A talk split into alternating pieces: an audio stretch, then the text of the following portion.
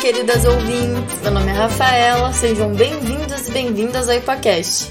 O IPACast é o podcast do Grupo de Estudos e Pesquisa Intelectuais e Política nas Américas da Unesp Franca. Toda semana você pode nos ouvir nos seus streams favoritos, compartilhando o melhor do conhecimento histórico que produzimos especialmente para vocês. Nessa semana eu vou falar sobre o jornal Triple Jeopardy e as esterilizações forçadas em mulheres nos Estados Unidos na década de 70 e em 2020. Para falar sobre isso, eu vou me basear no artigo intitulado As Mulheres do Terceiro Mundo nos Estados Unidos: Controle de Natalidade e Esterilizações Forçadas, de 1970 a 1975. Esse artigo foi escrito pela Lucia Busquet ela é licenciada e doutoranda pela Universidade Nacional de Córdoba, na Argentina, e nesse artigo em específico ela nos apresenta a Aliança das Mulheres do Terceiro Mundo e o jornal desse grupo que expôs e denunciou as violências sofridas por essas mulheres nos Estados Unidos na década de 70.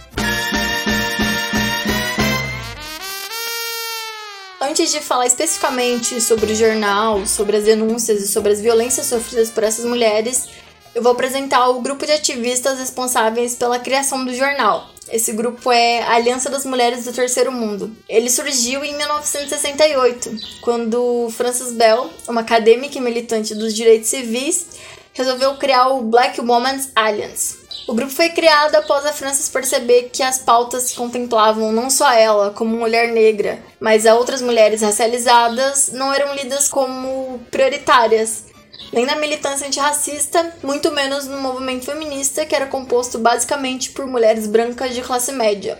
O Black Women's Alliance logo se juntou com outros grupos, como as mulheres do Partido Socialista de Porto Rico, criando assim a Aliança das Mulheres do Terceiro Mundo. Esse grupo se baseava na ideia de interseccionalidade, que visava o anti-imperialismo, antirracismo e antissexismo. Foi a partir das pautas dessas mulheres que o jornal ganhou forma e acabou abordando diversos assuntos, desde as lutas anti-imperialistas em países da América Latina e Ásia, como por exemplo Vietnã e Porto Rico, além de abordar os problemas que esse grupo enfrentava morando nos Estados Unidos, como desemprego, encarceramento. Encarceramento esse onde a maioria das pessoas em situação de cárcere pertenciam a esse grupo que o jornal pretendia atingir.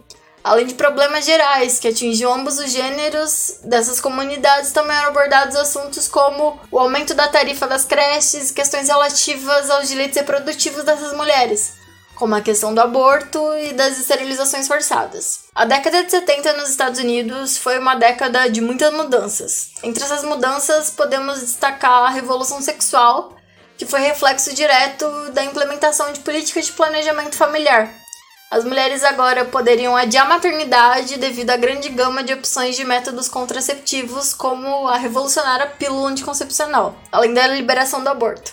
Bem, apesar de ser um importante passo para a emancipação feminina, essas políticas não atingiam a todas as mulheres igualmente. Enquanto mulheres brancas de classe média tinham a opção de escolher entre a maternidade ou não, Muitas mulheres, principalmente porto-riquenhas e as outras chamadas de terceiro mundo, como latino-americanas, não tinham acesso aos frutos dessa revolução. Para exemplificar isso, eu vou ler um trecho de uma publicação do Triple Jeopardy de novembro de 1971. Esse trecho diz o seguinte: controle de natalidade, abortos, esterilizações são um genocídio em todas as mulheres de Porto Rico e outras mulheres do terceiro mundo que não têm direito algum sobre seus corpos. A razão pela qual o sistema capitalista controla os corpos das mulheres é para regular a população de Porto Rico.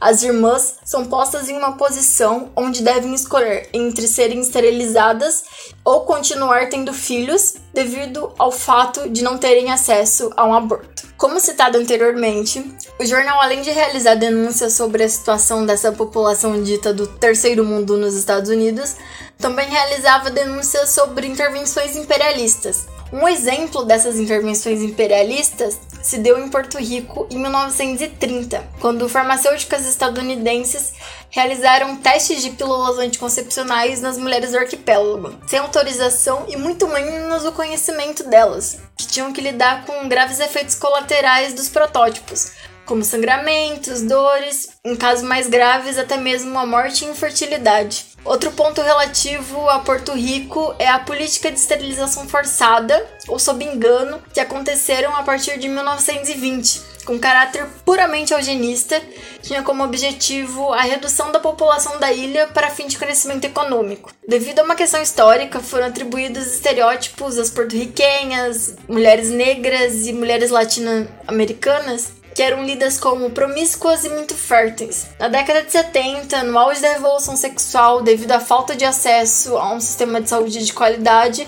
essas mulheres não tinham acesso a outros métodos contraceptivos nem mesmo ao aborto, sendo a esterilização dada como única opção contraceptiva para essas mulheres, que muitas vezes eram enganadas ou coagidas para a realização do procedimento, executando o que a autora do artigo chama de controle populacional seletivo uma política eugenista financiada pelo próprio Estado. Agora mesmo, no ano de 2020, estão sendo investigadas denúncias de esterilizações realizadas em prisões de imigrantes. Uma enfermeira que trabalhava no local, além de denunciar a situação precária do controle do Covid-19, denunciou também casos de imigrantes que foram submetidas a cirurgias de retirada de ovários e úteros, sem ao menos saber o porquê dessas cirurgias serem realizadas e sem o consentimento delas. A presidente da Câmara dos Deputados, Nancy Pelosi, lamentou a situação e relembrou os episódios de esterilizações forçadas nos Estados Unidos na década de 70. Bem, pessoal, esse foi o paquete dessa semana. Muito obrigada a todos e a todas que ouviram até aqui. Nos sigam nas redes sociais para mais episódios e compartilhem com seus amigos. Até mais e adiós!